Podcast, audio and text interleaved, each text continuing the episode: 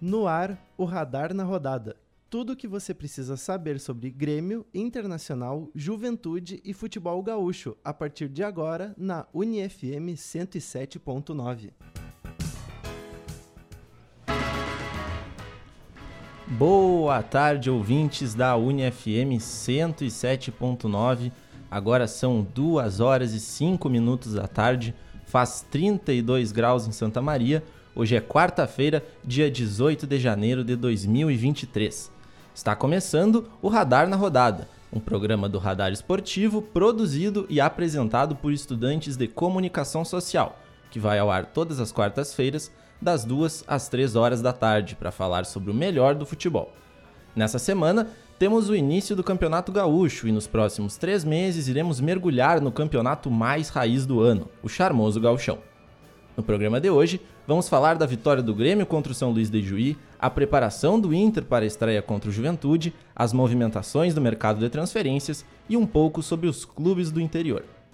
Eu sou Antônio Oliveira e vou mediar o programa de hoje. Na mesa tenho meus colegas Lucas Sena e Rodrigo Arão, que debatem aqui comigo. Boa tarde, Lucas, tudo certo? Muito boa tarde, Antônio. Muito boa tarde, Rodrigo. Muito boa tarde aos nossos ouvintes. Sempre bom estar aqui para falar mais uma semana de muito futebol gaúcho. Boa tarde para ti também, Rodrigo, tudo bem? Boa tarde, Antônio. Boa tarde, Lucas. Boa tarde a todo mundo que está aí nos dando a atenção, nos dando a audiência, né? E com futebol é melhor ainda, né? Tivemos um, uma boa, uma boa começo de futebol, né? Com o Grêmio goleando o São Luís. A gente vai ter o Gauchão começando nessa semana. Então, que bom que a gente vai começar a falar de fato do que está acontecendo dentro de campo. E as expectativas são muito boas para o campeonato. Bom, então, recapitulando um pouco sobre o Campeonato Gaúcho, o maior campeão é o Internacional com 45 títulos sendo o seu último em 2016. Já o rival Grêmio vem logo em seguida somando 41 títulos. Nesse ano, 2023, teremos como de costume 12 equipes disputando o campeonato, sendo elas Avenida, Aimoré, Brasil de Pelotas, Caxias, Esportivo, Grêmio, Internacional, Juventude, Novo Hamburgo, São José, São Luís e Ipiranga. E agora eu quero saber de vocês. O que vocês esperam quanto ao nível técnico do campeonato esse ano? Bom, a gente espera, eu acho que um, um nível melhor do que o do ano passado, devido uh, a. Claro, teve uma diminuição no número de equipes no estadual do Rio Grande do Sul nos últimos anos. Viemos para 12 num grupo só, já faz um tempo que a gente está aí, e isso ia levar com que o tempo melhorasse o nível técnico do Campeonato Gaúcho. Levando em conta que as vagas a campeonatos brasileiros e a Copa do Brasil aumentariam com o decorrer do tempo, com a equipe se mantendo nas principais divisões do Campeonato Brasileiro. Lembrando, claro, que sempre o melhor colocado que não esteja num Campeonato Brasileiro recebe essa vaga uh, via Campeonato Gaúcho, pode optar entre a vaga para o Campeonato Brasileiro ou para a Copa do Brasil. Isso melhora os clubes financeiramente e tende a melhorar o nível técnico. Eu acho que esse ano, em especial, a gente vai ter um duelo técnico mais interessante ainda dentro dos campos, porque essas equipes tiveram muito tempo para se preparar, principalmente as equipes que disputaram campeonatos nacionais de bom nível na temporada passada, como Grêmio, Juventude e Internacional. Tiveram um tempo de descanso, a Copa do Mundo permitiu esse tempo de descanso e agora os jogadores Titulares vão estar atuando pelas equipes de principal relevância do estado, como não, tinha, não vinha sendo nos últimos anos. Né? A gente via no início dos estaduais as, uh, as grandes equipes jogando com um time de transição para testar os seus jovens, como se fosse um teste mais forte do que apenas a base. Ah, pois é, né? E essa coisa, pra, pra gente ter ideia de como tá é, maior esse tempo, né?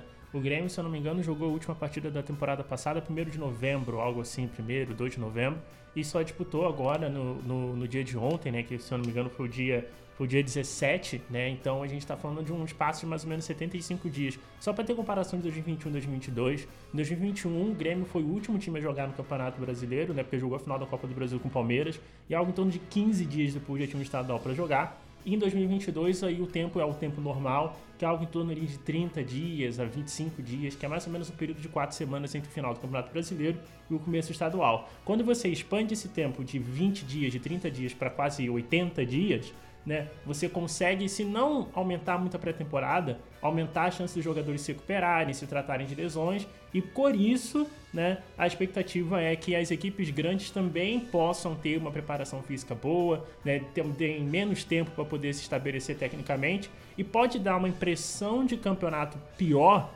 porque os resultados podem se tornar mais elásticos, mas Se os resultados se tornarem mais elásticos, é sinal do que o campeonato melhorou e eu acredito que isso possa acontecer porque o processo de adaptação das equipes vai ser menor. E tem esse fato que o Senna disse, né, que a partir de agora, a CBF até uma decisão polêmica, né, colocou todas as vagas para a Copa do Brasil definidas pelo coeficiente do estadual. Né? Isso vai ter alguns problemas em outros lugares. Em São Paulo, por exemplo, isso pode dar muito problema, porque vai ter muito time de Série A e de Série B que talvez não jogue né, uma Copa do Brasil. Mas, né, se tratando da importância do campeonato e como isso pode nivelar para cima a competição, isso pode ter um efeito positivo no nível de futebol que a gente vai ver no campeonato estadual. Então, sim, eu acredito que o nível vai melhorar no gauchão desse ano comparado com o gauchão de outros anos. Bom, então começando com a dupla Grenal, é claro. No programa passado nós falávamos sobre o momento que ambas equipes vivem, é um momento de certa forma semelhante, porque ambas equipes uh, vivem um período de transição. O Inter numa transição financeira, tenta se adequar com o que tem, fazendo contratações mais pontuais. A gente até vai durante o programa trazer essa questão do mercado de transferências tanto de Inter e de Grêmio. E já o Grêmio uh, precisa se reforçar, precisa de um novo time, digamos assim, para se adequar à Série A, que é muito diferente da Série B. Queria saber de vocês, então, claro, a gente vai falar mais sobre transferências depois, sobre os reforços, sobre uh, a partida do Grêmio que aconteceu ontem, mas no geral, o que vocês esperam da dupla Grenal esse ano? É, da dupla Grenal, né, a gente tem que ver. É, o Grêmio é, um, é uma certa incógnita porque tudo vai depender do nível de expectativa. Né? Se você diz que o Grêmio vai ser uma equipe que vai sentir a Série A em relação a brigar por, por, por rebaixamento, esse tipo de coisa, o elenco acho que diz que não. Já é um elenco qualificado o suficiente para começar o campeonato sem se preocupar com a zona de rebaixamento. Pode acabar se tornando uma equipe que vai cair, assim como foi em 2021, claro que pode.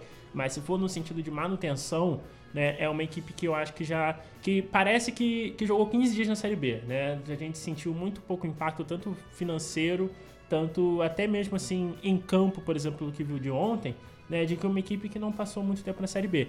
No caso do Internacional, o Internacional está tendo uma outra filosofia em relação à montagem de elenco. O Internacional era um dos times mais inchados do Brasil.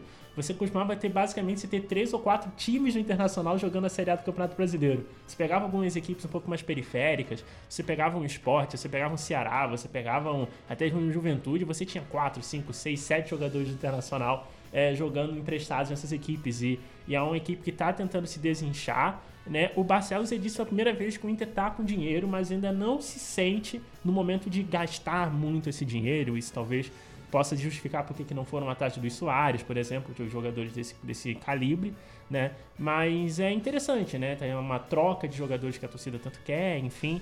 É, é um ano que ainda não tem muito para saber como que vai ser o ano das equipes, mas eu acho que existem planos definidos. Se eles vão dar certo ou não, eu não sei. Mas eu consigo ver o planejamento dos dois lados. É, eu acredito que a expectativa esteja alta para ambos os lados de Porto Alegre, mas uma expectativa em degraus diferentes. Eu já vejo o Inter mais pronto, óbvio, vem com um elenco pouco modificado do ano passado, perdeu algumas peças, contratou poucas peças também, mas era uma equipe que já vinha bem ano passado, foi vice-campeã brasileira, jogando um futebol uh, interessante, bem armado pelo Mano Menezes, que chegou e resolveu uh, o caráter ofensivo desse time, principalmente defensivo, mas um time que conseguiu funcionar bem, com boas peças, uh, encontrando ótimas peças no mercado do ano passado. Uh, até citamos, eu citei no programa passado, que eu não acredito que o Inter vai trabalhar tanto no mercado nessa janela de transferência, porque trabalhou muito no ano passado e conseguiu montar um bom grupo. O Grêmio é, outro, é outra coisa. O Grêmio também tem uma expectativa alta, contratou muito, mas é uma equipe que vem da Série B, uma equipe que precisa dessa adaptação.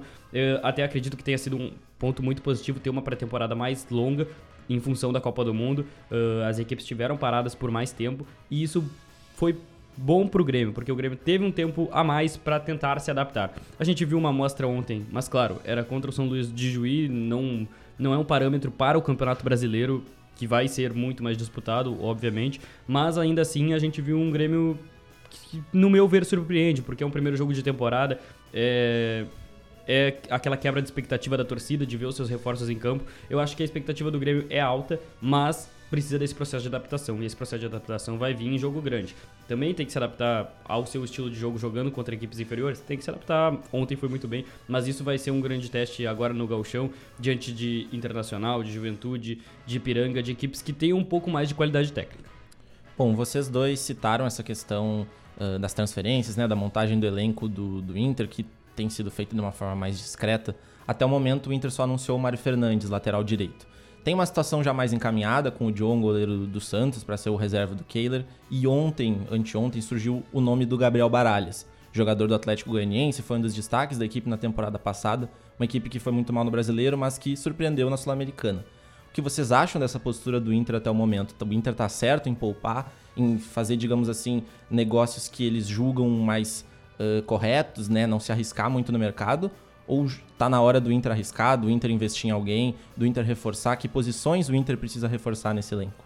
Bom, eu acho que a, a vista cautelosa do Internacional nesse começo de temporada é é boa porque o Inter gastou, gastou não, né? Contratou muito o ano passado, mas eu acho que existe peças de reposição que precisam ser tratadas com mais seriedade. Como a perca do Edenilson. O Edenilson, querendo ou não, uh, era uma peça importante para a equipe e que obviamente vai fazer falta. Então eu acho que o Inter deveria ir atrás de alguém para repor o Edenilson. Como foi a perda do Daniel, você precisa de um goleiro reserva no campeonato a longo prazo se o seu titular lesiona. E o Inter já está tratando muito bem disso com o John. O lateral direito, Mário Fernandes, bom lateral, mas talvez não fosse a posição que o Inter mais precisasse, sabe? Eu acho que olhando para o futebol brasileiro, se não o melhor, muito provavelmente um dos dois, três melhores laterais do Campeonato Brasileiro, está presente no Internacional, que é o Bustos. Então eu não sei se era a necessidade, tipo, nossa, nós vamos contratar um jogador de alto nível, vamos trazer o Mário Fernandes.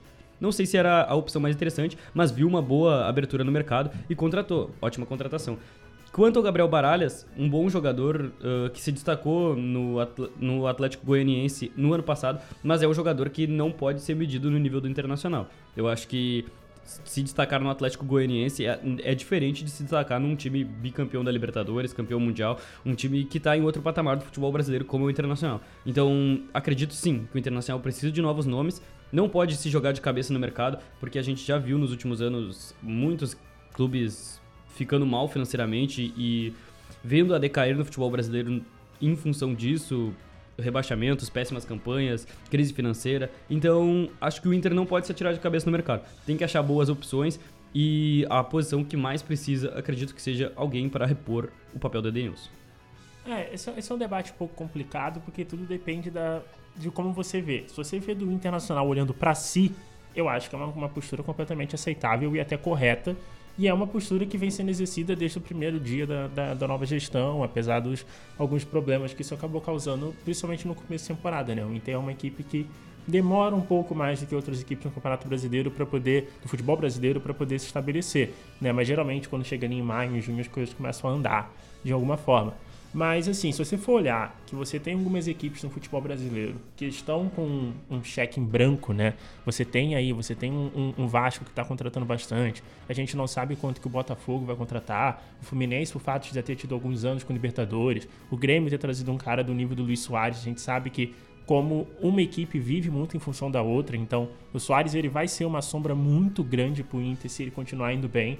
Porque vai ficar aquela coisa do, e eles estão com o Soares, a gente tem quem? O Mikael, a gente tem um alemão, e aí, o que, que vai ser? Então essa pressão pode, pode ser um pouco complicada, mas olhando para uma forma que, que o Internacional está tentando se sanear, eu acho uma forma interessante. Se vai dar certo ou não, não se sabe. E às vezes ideias corretas, execuções corretas podem ter um empecilho que é o campo. O campo é imprevisível. Mas na medida do possível, eu acho que o Internacional está tendo uma, uma estratégia correta de ser cauteloso e teve algumas pinceladas no mercado, você viu, por exemplo, né, no caso do Vitão, que foi uma boa contratação, e alguns outros nomes, o Wanderson, né? Então, o, o, Inter já tem um caminho já desse mercado do leste europeu que acabou se esfacelando pós-guerra da Ucrânia, conseguiu ir bem. O Mário Fernandes é um cara até mais adaptado do que outros, porque teve a sua formação no Grêmio, então acho um nome interessante. E o Baralhas eu acho que pensa muito no fato de que o primeiro semestre do ano não vai ter o Gabriel, é um jogador de características parecidas com o Gabriel, então, um cara, principalmente ali para os primeiros seis meses do ano, com um potencial de evolução dentro do contrato. Então, eu acho que é um bom nome para poder se compor o elenco. E o John é um cara que ele teve uma, uma participação muito boa. Né? O fato dele não estar tá jogando no Santos não é demérito dele, sim mérito do João Paulo, que é muito bom. Então eu acho que são duas formas interessantes de compor o elenco, tanto o John quanto o Baralhas.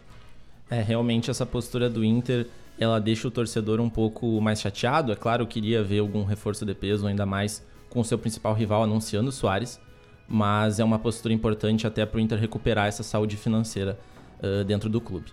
Então, falando mais sobre essas saídas do Inter, né? com o empréstimo do David ao São Paulo, o David foi o décimo jogador a sair do elenco colorado uh, nesses últimos dois meses, sem contar, é claro, uh, lesionados e, e afins.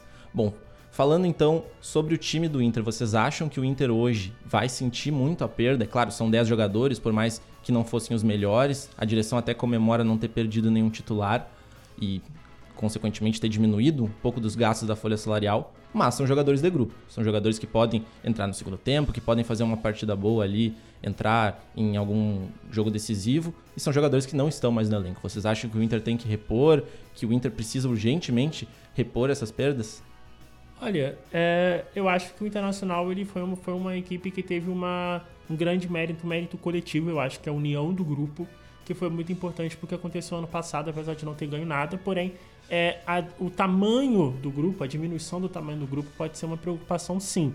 Né? É uma temporada que o Internacional vai começar desde o primeiro dia já focado em jogar com os jogadores principais, focado em estar com os principais peças jogando todas as partidas necessita ir bem na Copa do Brasil, porque dois anos seguidos caindo na primeira rodada na Copa do Brasil pode causar um impacto financeiro muito grande. Então eu acho que pode acabar dando sopa pro azar em relação às lesões, em relação a problemas físicos que a gente sabe que pode acontecer, porque é uma temporada que vai ser muito cruel, porque vai ser a primeira temporada que vai voltar tudo de uma vez e vai ter futebol até dezembro de novo. Né? Então, vamos ver. A gente sabe que o mercado ele tem várias fases. Você tem aquela fase de abril, que é uma fase mais pensada para brasileiro. Você tem uma fase em junho. Então, é muito complicado dizer né, como é que vai ser o elenco, mas é um elenco que vai começar bem. Né? Eu tenho algumas preocupações em relação ao brasileiro, porque eu acho que o nível vai subir do Campeonato Brasileiro e talvez o Inter jogue melhor e acabe obtendo resultados piores. Mas em relação ao elenco da primeira metade da temporada, o elenco que vai disputar o Gauchão, eu acredito que o Internacional vai vir sim qualificado para a competição estadual. É, eu também concordo, acho que o elenco do Internacional hoje é qualificado, só tem que ter essa ressalva, né? O, o longo prazo. A gente vai ter um calendário que vai voltar a ser cabuloso, como a gente vem nos últimos anos, né? O Inter vai disputar todas as competições e isso vai pesar, porque querendo ou não, vão haver les... vai haver lesões, vai ter jogadores que provavelmente ainda vão sair, jogadores que se destacam abrem os olhos da Europa. Então, o tempo pode ser cruel com o Internacional olhando para um elenco mais enxuto. Mas sim, o elenco do Inter é qualificado, como eu disse anteriormente. Uh, se manteve a base, que foi muito bem no Campeonato Brasileiro do ano passado, mas aí se alguém lesiona, se uma peça fundamental lesiona, precisa ter uma peça de reposição ao menos no mesmo nível. E talvez nisso o Inter pague caro no futuro devido a essa segurada na folha salarial. É, realmente o Inter precisa abrir o olho aí para essas saídas. Tem jogadores que podem sair ainda durante o ano, o próprio Johnny e o Maurício, que são vistos aí por clubes tanto do continente europeu quanto dos Estados Unidos e podem sair a qualquer momento. O próprio Gabriel está lesionado, acho que o Inter precisa olhar um pouco para o mercado e pensar no seu grupo. Bom, dentre essas saídas do Inter, chama muito atenção duas delas, né? Dois jogadores experientes. Estou falando do Tyson e do Edenilson. O Tyson com uma história no passado uh, mais feliz, digamos assim, que o Edenilson, mas o Edenilson, querendo ou não, foi o grande líder técnico do Inter nesses últimos anos, apesar de ficar como aquele símbolo né, de um Inter derrotado, de um Inter que não consegue vencer muito. Bom, queria saber de vocês então o que vocês acharam dessas saídas. Até a saída do Tyson foi mais turbulenta, com indireta para o presidente. E a do Edenilson mais quieta, mas é claro, deixando aquele gostinho ruim no torcedor e nele também que queria ser um pouco mais feliz aqui no Inter. Eu acho que são duas saídas que, no momento delas, conturbam um pouco a cabeça do torcedor colorado e até mesmo do grupo. Mas a longo prazo, isso pode vir a ser melhor para o grupo, porque, uh, como conturbou no momento da saída, acredito que estavam mais conturbando o ambiente do grupo do Internacional do que agradando, principalmente dentro de campo. O Tyson veio com uma proposta de voltar à Europa, vestir a camisa colorada, que ele tem amor por ela, mas, claro, não retribuiu tanto quanto esperado. Comparado ao outro lado, como nós comparamos aqui na semana passada, ele chegou junto ao Douglas Costa, ele foi melhor que o Douglas Costa. Mas ainda assim, o que se espera de um jogador que vem da Europa, que disputou a Copa do Mundo e tudo mais, era algo melhor. E ainda sair uh, trocando farpas com, com dirigentes do clube não é algo que agrade ninguém, né? Quanto ao Edenilson, uh, como bem citou Antônio, talvez o ponto mais alto de qualidade do Internacional que nós temos visto nos últimos anos foi crucial em diversas campanhas do Inter em campeonatos brasileiros e até mesmo em Copas do Brasil, mas no momento decisivo parecia que sempre faltava Edenilson, né? E o torcedor cobrava muito isso dele. Acabou que essa relação foi se desgastando ao longo do tempo. E o Edenilson parecia não sentir mais a mesma vontade de atuar pelo Internacional, assim como a torcida já não sentia uh, a mesma vontade de assistir o Edenilson, né? Eu acho que essa relação grupo, torcida e Edenilson se desgastou muito ao longo dos anos. Apesar do Edenilson, claro, ter tido belíssimas atuações pelo Internacional, mas, como eu disse anteriormente, em momentos decisivos acabava faltando um pouco do Edenilson. Olha, eu, sinceramente, é... a única diferença entre o Tyson e o Douglas Costa é um gol de cabeça no Grenal. É, assim, foram decepções diferentes, né? O Tyson, acho que fisicamente é um cara que vem muito abaixo, né? Mas é que em nenhum momento ele conseguiu ser o líder. Em nenhum momento ele acho que ele sequer tentou ser o líder, né? É um cara que tinha uma estatura dentro do internacional, que se ele quisesse tomar para si um protagonismo que caras como, sei lá, o Edenilson ou o Dourado tinham, ele tinha toda a autoridade e capacidade também técnica, né, em teoria, de assumir sua posição e no momento ele quis isso, né? O Tyson, ele brilhou né? Por exemplo, no momento você tinha um cara como o D'Alessandro sendo as costas quentes da equipe e sendo um cara que tinha responsabilidade, né? De jogadores como o Bolívar e jogadores que tinham outro perfil de liderança. E o Tássio era só um cara que ia lá e jogava, não era só, né? Mas ele, dentro desse perfil, ele era um cara que respondia no campo, né? E quando ele tinha que tomar um pouco mais de conta, né, das questões do dia a dia, ele nunca foi esse cara. Então, é, foi uma passagem bem ruim, assim, foi um cara que jogou muito pouco, até em quantidade de jogos mesmo. Então não foi uma passagem boa. O Edenilson é aquele clássico, aquela clássica frase, né? Que ou você morre um herói, você vive um herói, ou você morre, tipo, vive o suficiente para se tornar um vilão. Eu falei a frase toda errada, mas a questão é que o Edenilson ficou tempo demais no Internacional e isso acabou se desgastando, né? Porque como o Inter não ganha nada, você quem é o cara que estava ali o tempo todo? O Edenilson. Então, com, é assim, aquela coisa, né? O fato de você ajudar a colocar o teu time na final, na verdade, ele acaba te atrapalhando, porque se você cai na semifinal, acaba doendo menos. Né? Se o Inter cai na semifinal do, da Copa do Brasil pro Cruzeiro, ele ia ter muito menos é, crítica em cima dele do que cair na final pro Atlético Paranaense. Então, assim, o fato de você ajudar no quase vai fazer com que você se torne uma referência negativa. Eu acho que isso acabou afetando ele psicologicamente. E foi bom para todo mundo ele acaba ter saindo, né? Chegou uma situação que realmente, principalmente no ano passado, ficou insustentável, mas é uma referência técnica, né? O Senna apontou isso e eu concordo bastante. E tecnicamente vai ser um cara que vai é, ele trazia algo no Inter que o Inter não tinha. Então, e é um jogador difícil de achar. Né? Esse, esse volante consegue ter um impacto em quase todas as áreas dentro do campo.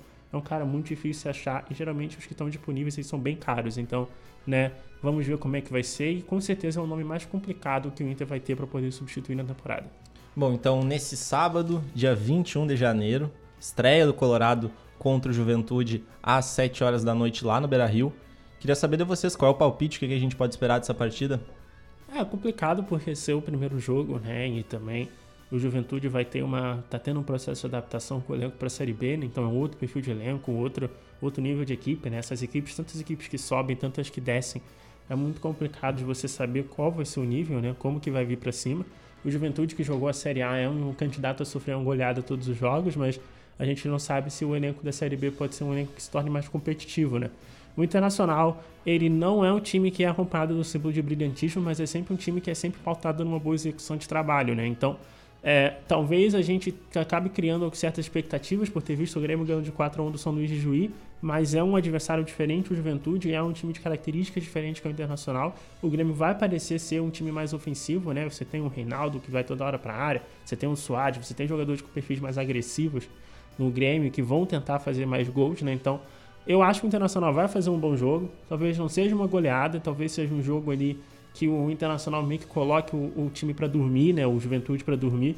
Mas eu acredito sim que o Internacional vai vir preparado e vai vir bem competitivo, né? Do mesmo jeito que terminou 2021, 2022. Eu concordo com o Rodrigo, acho que o Inter vem bem competitivo para essa partida diante do Juventude. Como nós bem ressaltamos, essa pré-temporada mais longa privilegia as equipes maiores que têm mais a trabalhar, né? Uh, as equipes menores sempre têm esse tempo de pré-temporada, porque não tem o calendário tão esticado como as que disputam os grandes campeonatos nacionais. Então eu acho que o Inter vai ter essa vantagem e a principal vantagem do Inter, uh, como já bem ressaltado, é um time que está encaixado. O Juventude é um time que se refaz do zero, né? Perdeu muitos jogadores, vai ter que se readaptar para a Série B, vai mudar completamente sua forma de jogar e isso leva tempo. E vai levar tempo também para o Juventude, assim como vai levar para o Grêmio que tem um time inteiro novo o Inter tá pronto. Eu acho que o Inter chega melhor para essa partida e é claro, amplo favorito contra, contra o Juventude, mas vai ter a vontade também. Porque assim como o rival mostrou no meio da semana, o Inter vem com a vontade de mostrar pro seu torcedor que tá pronto para brigar pelo título. Bom, agora trazendo então para o outro lado de Porto Alegre, vamos falar um pouco do Grêmio que ontem disputou a Recopa Gaúcha contra o São Luís de Juí e venceu por 4 a 1 né? A arena lotada, todo mundo querendo ver a volta do Grêmio, mas também querendo ver Luiz Soares estreando com a camisa do tricolor. Muita gente duvidou, muita gente não acreditava. Bom, ele estava lá e estreou assim da melhor forma possível, né? Três gols numa partida. Tudo bem que era contra o São Luís, uma, uma equipe inferior, mas são três gols. Três gols sempre uh, vem de um, um impacto muito grande. O que vocês acharam do jogo? Vocês acham que o torcedor tá certo em ficar eufórico com, com essa chegada do Soares? Ele tá pronto para ser esse homem-gol do Grêmio? Ele ainda tem bala para queimar? Bom, eu acho que o grande destaque dessa partida vai para os dois lados. Claro, o Grêmio saiu com 4 a 1 né? Um placar meio exorbitante, tirou um pouco Pisou o pé no freio no segundo tempo, né, com o placar elástico, mas vale o destaque pro São Luís também, uh, tanto pro Grêmio quanto pro São Luís. A gente vai falar um pouco do São Luís aqui, mas eu queria deixar esse destaquezinho porque o São Luís jogou bola também. Quando o Grêmio abriu o placar, o São Luís não se, o São Luís não se acovardou, foi para cima, criou mais de uma oportunidade, obrigou o Breno a fazer boas defesas e depois num chute que meio com as duas pernas ali conseguiu um empate, mas agora respondendo sim a pergunta, eu acho que o destaque fica pro lado do Grêmio e pro lado do Soares, né? O Soares viu que todo torcedor foi para a arena para ver ele jogar, para ver ele dar show. E como bem dito por ele, uh, ele via fazer gols pelo Grêmio e em 38 minutos já tinha marcado 3. Uh, em 4 minutos, praticamente no seu primeiro toque na bola, já havia marcado um. Eu acho que o Soares tem muita bala para bala na agulha ainda para fazer gols na sua carreira. Tem 35 anos, claro, um veterano, mas ele mostrou ontem. Digamos que ele teve seis oportunidades, em três ele fez o gol, e em outras três ele demonstrou muito perigo ao gol adversário. Então, se a bola chegar nele, vai ser perigo para o adversário, independente de quem seja. Eu acho que o Grêmio acertou muito na contratação do Luiz Soares. Já não tinha um 9 de ofício, fazedor de gols há muito tempo.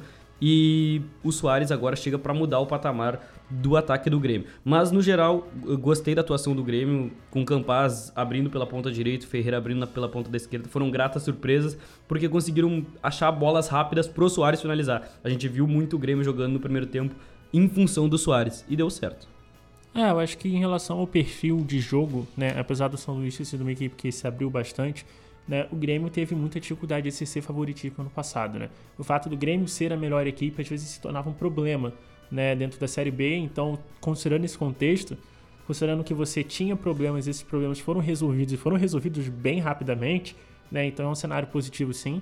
É um outro perfil de elenco, eu acho que é um time que vai ter um, um, um viés um pouco mais técnico, né? É uma equipe que vai gostar um pouco mais de jogar bola, né? Você tem, como disse, do Reinaldo, que é muito agressivo, o PP, que é um cara que ele tem uma qualidade, ele tem até um pouco, dá para dizer, a gente falava do Edenilson, essa coisa de ser um cara meio completo, ser essa coisa do faz tudo, o PP ele consegue trazer isso num grau menor, é verdade, mas eu era um cara que eu ficava de olho até no Cuiabá, ajudava positivamente o nível técnico do Cuiabá, né? E era um cara que foi, que começou como camisa 10 na base do, do, do Botafogo e também do Flamengo, né? E depois foi, foi recuando, e isso faz diferença para ser volante, né? O Campaz é um cara muito importante, porque se ele desbloqueia, ele leva o nível, o nível do Grêmio para um, um outro patamar.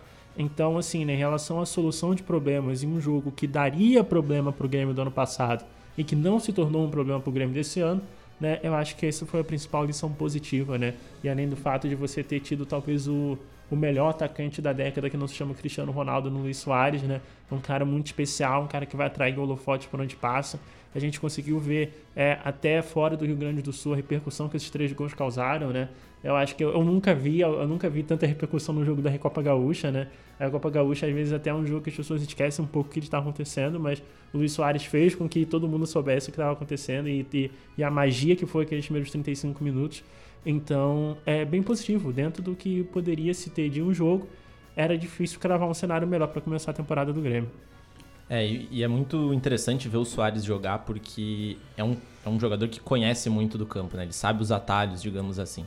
35 anos, não tem mais aquela intensidade de anos atrás, não tem o mesmo físico, e a gente vê que ele não vai em qualquer lance, né? Ele não vai para qualquer jogada. Ele vai para lances que ele pode decidir, que ele pode oferecer um certo perigo. Então é muito interessante, como o Lucas até falou, foram seis chances criadas e nas seis ele tinha realmente condição de fazer o gol. Né? E ele fez três. Então fica aí essa, essa curiosidade de, de ver como o Soares vai desempenhar o futebol durante o ano. É claro que o, que o Campeonato Gaúcho é um nível mais abaixo, mas fica aí para o Campeonato Brasileiro. Vamos ver o que, que o Soares pode proporcionar. Só uma coisa rapidinho, né? Eu acho que um exemplo que você pode ver é o, caso do Fluminense com o Germancano, né? Que é um atacante de 34 anos e é um cara que ele faz grande parte do seu estrago dentro da área. Se o, se o Grêmio tiver a competência que o Fluminense tem de, tem de colocar essas situações dentro da área, o Soares tem tudo para fazer um grande campeonato. É aquela coisa, né? Botar o, o craque como a referência, jogar, jogar por ele, como o Fluminense tem feito com o Cano, acho que pode dar muito certo também. Bom, o Soares é claro que é a grande contratação do, do Grêmio na temporada, é a principal contratação do futebol brasileiro uh, até o momento, mas o Grêmio fez outras contratações, né? E ontem mesmo a gente teve estreia de algumas delas. Bom, Além do, do atacante uruguaio, Fábio, lateral direito, vindo do futebol francês. O Reinaldo, como já foi citado pelo Rodrigo, na lateral esquerda. O PP, também citado pelo Rodrigo agora há pouco, como volante. Começaram entre os titulares. E no segundo tempo, entrou o Carvalho e o Gustavinho, né, ambos no meio campo. O que vocês acharam dessas novas caras do Grêmio na partida? Bom, eu acho que, principalmente falando dos laterais, me agradaram, mas claro, Uh, vale a mesma ressalva para o Luiz Soares, né? Tava atuando contra o São Luís de Juí, que não vai ser um parâmetro para o Campeonato Brasileiro, mas dito isso, foram bem. Uh, Fábio, Reinaldo e PP. E fica essa ressalva. Eu acredito que o primeiro tempo tenha valido como o jogo para o Grêmio, porque no segundo tempo, apesar das entradas do Gustavinho, Carbádio, o Grêmio tirou o pé. Tirou o pé porque tinha o resultado do jogo e resolveu administrar o resultado não, não ofereceu tanto perigo ao São Luís de Juí, principalmente após a saída do Luiz Soares ali com 13 minutos do segundo tempo. O Grêmio sabia que tinha o resultado em mãos. Claro, os jogadores ainda buscavam mostrar o porquê vieram, mas as estreias de grande, de grande destaque para mim ficam para Reinaldo e PP. Fábio um pouco discreto ainda, mas também fez um bom jogo. Mas vale lembrar que o Reinaldo apoiou muito bem ontem, conseguiu achar o Soares numa jogada de inteligência mesmo, não ele conseguiu observar o Soares livre dentro da grande área, quase gerou um gol do Grêmio, conseguiu outras boas jogadas pela, pela linha de fundo. Então eu acho que fica o destaque pro Reinaldo pro PP, Fábio um pouco mais tímido e falar do Carbade do Gustavinho agora é muito difícil, porque o Grêmio não jogou sendo o Grêmio para cima do São Luís no segundo tempo. O Grêmio tirou o pé e foi um jogo completamente diferente da intensidade do primeiro tempo. É, já como a gente já comentou um pouco sobre os reforços, né? E a gente tem uma dinâmica, né, que hoje em dia a gente volta um pouco essa coisa de você ter um lateral mais retraído para um lateral mais ofensivo. Você tem uma dinâmica parecida com essa no Inter, né? Que você tem um Bustos que sai mais, quer dizer que o outro lateral vai ser um lateral mais retraído. Você tinha um Rodinei, acontecia a mesma coisa também, né? E aí você vai ter isso, né? O Fábio, ele é aquele cara que vai ajudar a montar a defesa, né? É um cara que é, dá para dizer de certa forma que é um especialista em defesa. Né, e vai tentar dar um suporte, vai tentar dar uma proteção para que o Reinaldo tenha essa liberdade, tenha essa confiança, e é um cara bem confiante, né, pro bem e pro mal, né, tem essa confiança de poder exercer o seu jogo e conseguir ajudar o time da forma que ele sabe ajudar, né? E aí tem essa coisa do PP, que é um cara muito versátil e combina isso com o Bitelo, que também é um cara que consegue fazer várias coisas. Então você vai conseguir ter dinâmicas ali com, eles, com esses dois e cada um fazendo coisas diferentes para situações diferentes, né? E o Carvalho, que ele tem essa coisa de ser meio segundo atacante, meio é, meio meia também, é um cara que ele pode também exercer funções diferentes. Então, o Renato ele vai ter um time, eu acho que a estratégia para 2023 no Grêmio é ser um time que, além de ofensivo, seja um time adaptável. Então, por isso você pode ter jogadores que vão estar aí rodando algumas coisas, rodando algumas funções durante o ano, dependendo da necessidade que a equipe vai pedir. É, eu acho que esses novos reforços foram, de certa forma, muito bem na partida de ontem.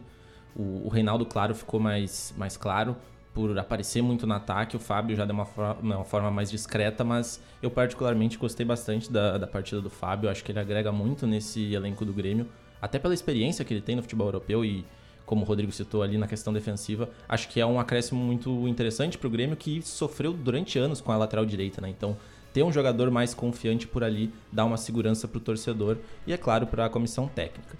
Bom, Uh, a torcida aprovou a maioria dessas contratações, aprovou os 10 reforços até o momento, né? O último deles foi o João Pedro, lateral. E vocês imaginam que o Grêmio vai seguir contratando? Até o momento são 10. Vocês acreditam que o Grêmio vai seguir colocando uh, dinheiro em contratações, vai, vai continuar investindo? E que posições o Grêmio precisa ainda reforçar? Olha, é, não sei tanto em janeiro, né? Mas assim, é um perfil, eu acho que geralmente fica em torno de 15 a 20 contratações quando você sobe de uma divisão para outra, né? A mesma coisa que eu disse do Juventude, né? Quando você sobe ou você desce, você vai descaracterizar o teu time para poder se adaptar, né? Tanto para cima, tanto para baixo, né? Então, assim, vai ter bastante contratações e, e mas assim, eu não sei quantas delas vão acontecer nesse período porque eu acho que agora é uma questão de você ver quais são as novidades, né? Porque com o mesmo problema, no mesmo momento que você surge com soluções, você surge com novos problemas. E aí, durante um ano, você vai tentando solucionar esses novos problemas que vão aparecendo.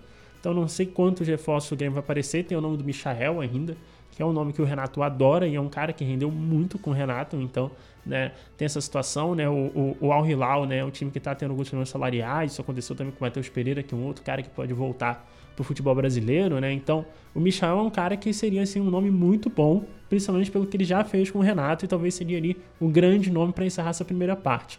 Né? Eu acho que o esqueleto, boa parte do esqueleto ele já foi montado para o gauchão e aí dependendo daquilo que for acontecendo, né, a gente vai ver se o Grêmio vai botar ou não vai botar muito mais dinheiro do que botou, mas nomes certamente virão porque esse ano vai ser um ano que, apesar das melhoras, né, ainda vai ter uma certa carência com nomes, porque isso é normal de uma equipe que sobe da, da B para A. É, eu concordo que nomes ainda virão. Acho que o Grêmio vai contratar mais uns 4, 5 jogadores. Mas eu acho que pontual, pontual, o Grêmio precisa de um ponta e um zagueiro. Porque zagueiros tem Jeromel e Kahneman com uma idade já avançada. E depois Bruno Alves, Bruno Vini e Natan. O Bruno Vini também com uma idade mais avançada para serem os reservas, né? Para comporem esse elenco. Eu acho que tem que ter um zagueiro de mais confiança uh, pós Jeromel e Kahneman, porque jogadores com idade mais avançada tendem a cansar mais rápido, tendem a ter mais lesões. Então acho que é necessário uma reposição de nível uh, do nível do Grêmio para recompor esse elenco. Quanto à ponta, eu gostei muito do que o Campas fez ontem, jogando no meio, abrindo pela ponta direita, mas a gente sabe que não vai ser algo que vai acontecer a temporada inteira, a não ser que o Campas brilhe, o que não brilhou no Grêmio ainda. Né? O Grêmio, no Grêmio, o Campas não foi bem ano passado, não foi bem no ano do rebaixamento, quando foi contratado a peso de ouro, então ele é um cara que não mostrou o seu futebol ainda, mas o Grêmio precisa de mais um ponta, se não dois, para reforçar esse elenco como peças cruciais para essa temporada. Ontem o Grêmio dominou claramente a partida contra o São Luís. Mas a, acredito que até o, o gol de empate da, da equipe de Ijuí, o São Luís fazia uma boa partida e demonstrava algumas jogadas, algumas tentativas ali na frente. Parecia que ia sair alguma coisa, que tinha algo planejado. É claro que depois da sequência de gols, uh, principalmente do Soares, né, acabou o sonho, digamos assim, do São Luís. Mas falando para o campeonato inteiro, vocês enxergam o São Luís como uma equipe que pode incomodar a partir da partida de ontem? Ah, o São Luís foi o representante né, da Série D ano passado, né? Então, assim, já vem do bom campeonato e está aparentemente construindo assim em cima disso, né? Então, a expectativa é que continue competindo, né? A gente sabe que é, vão ter jogos que o São Luís vão poder ser ofensivo sem ter essa punição que o Grêmio vai causar né, numa equipe desse, desse tamanho, do tamanho do São Luís, né? Então, é, não dá para levar tanto quanto coisa. Eu acho que o, o São Luís ele encarou que é como de certa forma um treino de questão de tipo vamos ver como é que tá o nosso nível de execução, porque o resultado é secundário, que a gente está falando de uma recopa, sabe? Né? E, e, a preocupação ela vai se tratar com o Campeonato Gaúcho e num cenário que, como eu disse, né, com equipes que não vão ter esse poder de fogo, que não vão ter um Luiz Soares lá enchendo o teu saco, né? Eu imagino que o São Luís ele possa exercer esse futebol mais ofensivo com melhores resultados, né? E ter jogado bem, apesar dos 4 a 1 é um bom sinal, sim. Eu acho que dá para colher coisas positivas, né? Não é todo dia que a gente fala de uma equipe que tomou um 4 a 1 no cenário positivo, mas o São ter conseguido isso pode sim ser um sinal interessante para esse 2023. Eu concordo com o Rodrigo. Dentro do que o São Luís podia fazer dentro da arena do Grêmio ontem, foi feito. Uh, o, Grêmio abriu o placar muito cedo, mas mesmo assim, como já citei antes, o São Luís não se acovardou, foi para cima conseguiu três boas finalizações que forçaram uma boa defesa do Breno e depois numa bola cruzada, muito bem cruzada, vale destaque para o ponto direita, lateral direito do São Luís, que fez uma boa partida ofensivamente, defensivamente nem tanto ontem, mas essa equipe do São Luís tem que se organizar um pouquinho mais, principalmente se pegar equipes maiores, mas é um time que pode incomodar sim. Vale lembrar que no Campeonato Gaúcho são 12 equipes e duas são rebaixadas para a divisão de acesso. Acho que o objetivo do São Luís ainda é se manter na, na primeira divisão do futebol gaúcho e tem tudo para conseguir. Mostrou que tem futebol para tentar, no mínimo, ficar na divisão do, da divisão mais alta do futebol gaúcho. Além da dupla Grenal, então, do Juventude, como a gente já citou, do São Luís, uh, e tem ainda oito equipes né, que integram esse Campeonato Gaúcho, vocês imaginam alguma outra equipe que pode incomodar? No programa passado a gente citou o Ipiranga, acho que citaram também o próprio Caxias, que outros times, tirando a dupla Grenal, tirando o próprio Juventude, que outros times vocês veem com, com bons olhos, assim, que podem incomodar nesse Olha, Campeonato Gaúcho? Eu acho que nesse Campeonato Gaúcho a gente vai ter uma discrepância maior entre Inter e Grêmio, devido, claro, uh, os jogadores titulares estarem atuando desde o começo. Nos anos passados a gente viu equipes de transição jogando no começo da temporada, e devido aos titulares jogarem, eu, eu vejo o Grêmio Inter num patamar mais acima ainda das outras equipes. Mas, além disso, uh, aquelas equipes que se classificam à próxima fase, né? Uh, eu vejo Ipiranga, claro, com um potencial de crescimento bem grande. E além do Ipiranga, como bem citado foi o Caxias, mas junto com eles o São José. São José que também fez uma boa temporada na Série C ano passado, não conseguiu, assim como o Ipiranga, a classificação para, os, o, para a segunda fase, mas assim como o Ipiranga, o Ipiranga ficou a um ponto da próxima fase, o São José ficou a três pontos. Então também foi uma boa campanha. Não, não é subestimado isso. E eu acho que o São José também tem o fator de jogar no sintético, saber jogar no sintético é diferente. Eu acho que como a gente já falou muito do Ipiranga, que eu acho que vem como a terceira força do estado mais uma vez para esse ano, eu acho que São José também merece o destaque. Claro, além das equipes de Caxias, uma cidade maior, que também tem um investimento maior, como Caxias e Juventude. Acredito que além de Grêmio e Inter, essas quatro equipes devam brigar pelas outras vagas. É, certamente as equipes que estão disputando o campeonato nacional, elas vão ter um, um vão estar largando na frente, né? O Ipiranga eu acho que é o melhor do resto, né? Foi se não me engano, foi o último finalista sem ser da dupla Grenal, né? Já chegou a ter artilheiro do campeonato dois anos atrás. Então o Ipiranga é uma equipe que está num crescimento e está muito, muito estável dentro da, da, Série C, né? Já teve até vitória no mata-mata da Série C em um ano, né? Contra Santa Cruz, inclusive.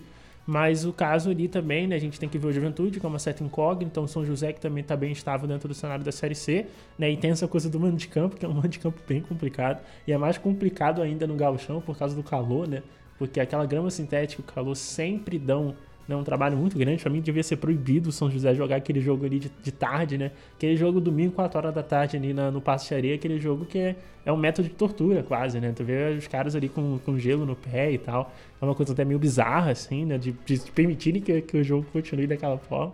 Mas é um ano de discrepância, a gente vai falando dessa discrepância, da diminuição do, do período de adaptação né, da dupla Grenal, então vai ser um ano complicado. Mas, né, como eu disse, eu creio que o Ipiranga seja o melhor do resto. Não sei o que que ser o melhor do resto pode garantir além do campeonato interior, mas o favorito para o campeonato interior, se é para dar para colocar dessa forma, é o Ipiranga. É, essa questão do, do gramado sintético do, do, São José é muito curioso porque todo ano todo mundo que vai jogar lá sofre. A gente vê inúmeras fotos e vídeos de jogador com balde de gelo, com o pé inchado, o calor realmente é algo muito exagerado e algo que, que acaba sendo usado a favor do São José, que está acostumado a jogar lá, então é muito complicado. E eu, sinceramente, acho que o Ipiranga também larga na frente aí desses, desses clubes do interior. Ipiranga que vale destacar, né, time do nosso companheiro Pedro Pereira aqui do Radar, grande torcedor do Ipiranga, então imagino que o Ipiranga vai mais uma vez ir longe no Campeonato Gaúcho, tem tudo para isso e pode, quem sabe aí chegar numa fase final de novo, no passado foi vice-campeão, nada impede que a equipe de Erechim sonhe um pouco, né? Bom, o gauchão ele é um campeonato que marca muito a vida dos gaúchos. Aqui o Lucas é gaúcho, o Rodrigo não, carioca, mas eu acho que é um campeonato que marca muito uh, tanto os gaúchos quanto as pessoas que assistem o, o campeonato. Queria saber de vocês, né, se vocês têm alguma história, alguma lembrança, algo que chama atenção no campeonato, para compartilhar aqui com os nossos ouvintes. Olha, né, eu acho que teve, para mim assim, eu acho que apesar de ter sido um jogo horrível, né? A final de 2019 ela foi marcante porque foi a primeira vez que eu estava aqui vendo, acompanhando uma final. Né? E para eu que venho do Rio de Janeiro e que já estava acompanhando um processo de esvaziamento do campeonato estadual, né? Eu lembro quando teve o primeiro Grenal dos reservas e a importância do fato de terem jogado com reserva e eu que venho do Rio, é onde jogar com reserva na fase da primeira fase é uma coisa super comum. Então, assim, essa coisa de como o, o, o Grêmio e o Inter se balizam muito entre os outros, entre eles, né? E como isso vai para o campeonato estadual e como tem esse clima quase bélico, né? Apesar de, de dos jogos não costumarem serem jogos assim brilhantes, né? A mobilização pelos jogos é uma coisa muito interessante. Então essa final de 2019 marcou muito nesse sentido de ver como, né, num lugar onde os campeonatos estaduais estão sendo tão desvalorizados, esse poder de mobilização ainda existe de uma forma bem significativa no Rio Grande do Sul. Então, para mim, essa essa final de 2019 foi bem marcante nesse sentido de ter visto com os próprios olhos a importância e a grandeza desse clássico. Bom, eu fui pesquisar a data aqui, porque já faz muito tempo. E era um momento que a equipe da qual eu torço não, não se demonstrava muito bem e o rival tinha acabado de ser campeão da Libertadores. Então eu acho que o momento que mais me marcou assim é um Grenal no Beira-Rio, 3 a 2 pro Grêmio, com dois gols do Júnior Viçosa e um do Leandro. Gol de cobertura. Eu lembro desse jogo. gol de cobertura do Júnior Viçosa. E eu, me marcou muito porque no colégio, na, nas brincadeiras de colégio, eu e meu melhor amigo se fingíamos de Leandro e Júnior Viçosa. E daí, no Grenal, três gols, dois do Júnior Viçosa e um do Leandro. Gol de cobertura do Júnior Viçosa, tirou a camisa e tudo. Grande momento. Tá aí, Lucasena. Tu era o Leandro ou o Júnior Viçosa? Eu era o Leandro. Craque de bola. Bom, eu, eu acho que o, o meu momento seria a final do Gauchão de 2008, que, que é o ano que eu considero assim, o ano que eu comecei a acompanhar mais do futebol. Não entendia muito do que acontecia ali. Lembro que o Inter ia jogar a final contra o Juventude. E o primeiro jogo tinha sido 1x0 pro Juventude. Eu fiquei com medo do Inter perder o campeonato, não sabia o tamanho do Juventude ali, o tamanho do Inter. Bom, no jogo da volta foi 8x0 pro Inter. 8x1, desculpa, teve um gol contra. E Klemer fazendo gol, torcida pedindo pro Klemer bater o pênalti. Foi um jogo lindo, assim, teve de tudo. E foi, é muito legal, assim, eu lembro com um certo carinho dessa partida. Bom, queria saber agora de vocês, né, a gente chegando no final do programa, quem vence o Campeonato Gaúcho de 2023? Ah, o Inter ainda é favorito, né? Por estar mais tempo na, na Série A e tal, e por ter um elenco um pouquinho mais pronto, né? Mas a gente sabe que isso não significou muita coisa no ano passado. Porém, né, é, essa limpeza, se é que dá para colocar dessa maneira, né?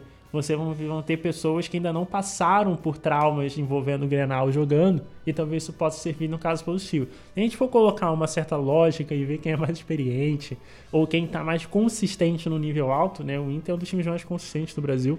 Né, vem ali entre os 5, 6 melhores do Campeonato Brasileiro ali é, em praticamente todos os anos, com exceção de 2021, se eu não me engano, que foi um ano um pouquinho ruim. Né? Então, pela consistência, pela qualidade que veio é, nos últimos anos, dá para colocar o Inter como favorito, né? A gente não vai colocar uma equipe que acabou de subir da Série A, né, como uma, uma equipe favorita para ganhar quando você tem o Internacional que foi ele vice-campeão. Mas, né, o Grêmio obviamente tem totais condições e se o Grêmio ganhou ano passado, o Grêmio pode ganhar qualquer ano. Então vai ser ali no cabeça a cabeça, como diziam antigamente os locutores de, de, de jockey, né? Mas o Internacional larga um pouquinho na frente do Grêmio nesse tipo desse chão. Eu concordo com o Rodrigo, acho que o Inter está um, um, passo à frente do Grêmio, até por toda a adaptação, como falei muitas vezes hoje, mas eu acho que o time do Inter já tem uma base pronta do ano passado e o Grêmio se reformula completamente. Tem que se adaptar à forma de jogar e isso leva tempo, pode custar caro nesse começo de temporada. Dito isso, o Grêmio ganhou o gol show.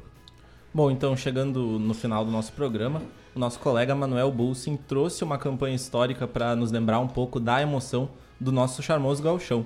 A campanha de hoje é o título do Juventude em 1998. É contigo, Manuel. Boa tarde, Antônio. Boa tarde aos colegas Lucas e Rodrigo e principalmente uma muito boa tarde a todos os nossos ouvintes da UniFM. Vamos agora com mais uma edição da campanha histórica. E como hoje começamos a falar do nosso gauchão, venho contar uma campanha de título de um dos maiores clubes da Serra do Rio Grande do Sul.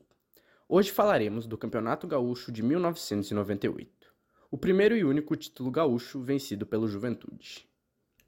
O Campeonato Gaúcho de 1998 era a 78ª edição do torneio e se iniciou no dia 1 de fevereiro daquele ano. Na época, a hegemonia da dupla Grenal era absoluta.